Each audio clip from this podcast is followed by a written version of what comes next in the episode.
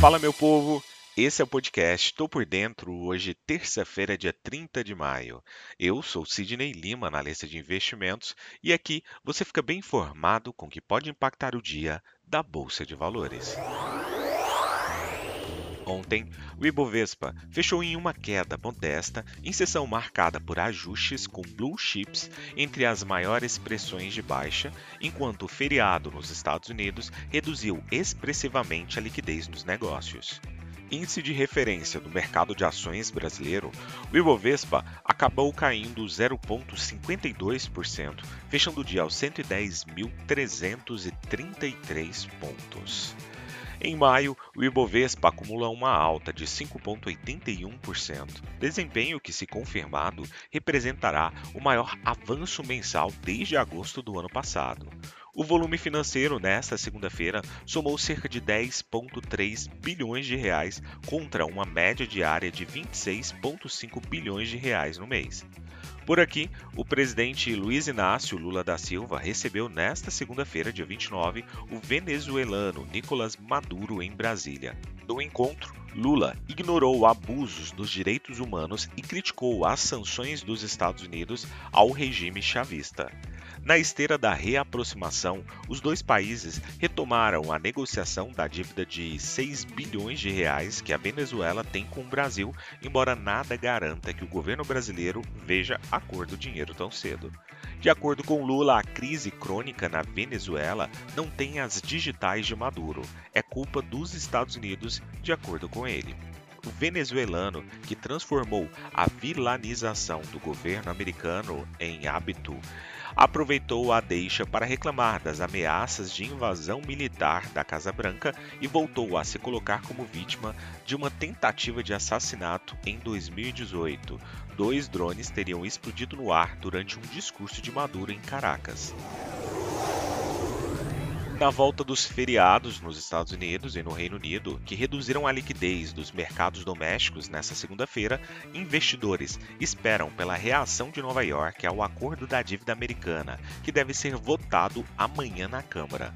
A expectativa é de uma aprovação, embora parte dos republicanos esteja contra o projeto, que afasta o risco de um calote, mas libera o FONC para subir mais o juro, dando força ao dólar.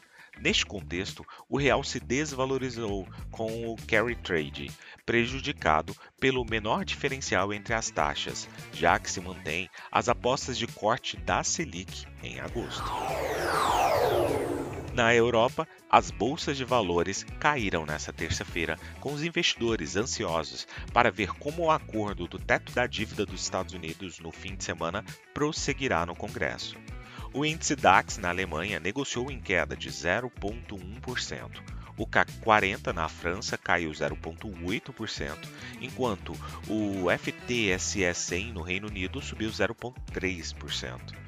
O presidente Joe Biden e o líder da maioria na Câmara, Kevin McCarthy, chegaram a um acordo no fim de semana para elevar o teto da dívida federal de 31,4 trilhões de dólares até janeiro de 2025, em troca de limites de gastos e cortes em programas governamentais.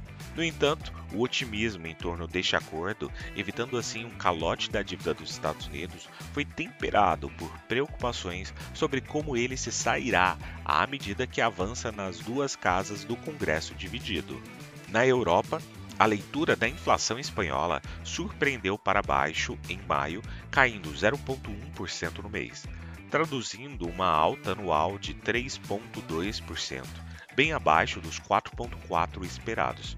Além disso, as vendas no varejo da Espanha aumentaram 5,5% no ano em abril, significativamente melhor do que o ganho de 0,7% esperado, enquanto a economia suíça cresceu a uma taxa mais rápida do que o esperado no início do ano, apoiada por uma demanda doméstica robusta e exportações crescentes.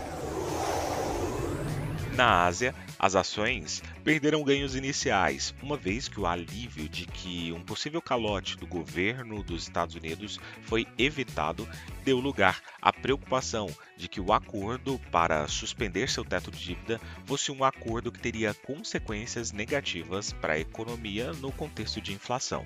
O pacote ainda precisa ser aprovado pela Câmara dos Representantes, controlada pelos republicanos, e pelo Senado, controlado pelos democratas, antes que o limite da dívida seja atingido, provavelmente nesta próxima segunda-feira. Os Estados Unidos tiveram uma resolução ruim para as negociações do teto da dívida, com ainda um grande aumento na dívida do governo e nenhum corte real nos gastos, mas isso acabou aliviando a pressão por enquanto. Ainda há uma grande desconexão entre os mercados de títulos e ações. O mercado de títulos está sugerindo que há uma probabilidade extrema de 70% de uma recessão nos Estados Unidos no próximo ano.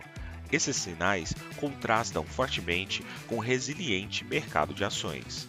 O índice mais amplo da MSCI de ações da Ásia Pacífico fora do Japão caiu 0,2% nesta terça-feira, depois que as ações dos Estados Unidos fecharam na segunda-feira para o feriado do Memorial Day. O índice acumula uma queda de 1,3% neste mês.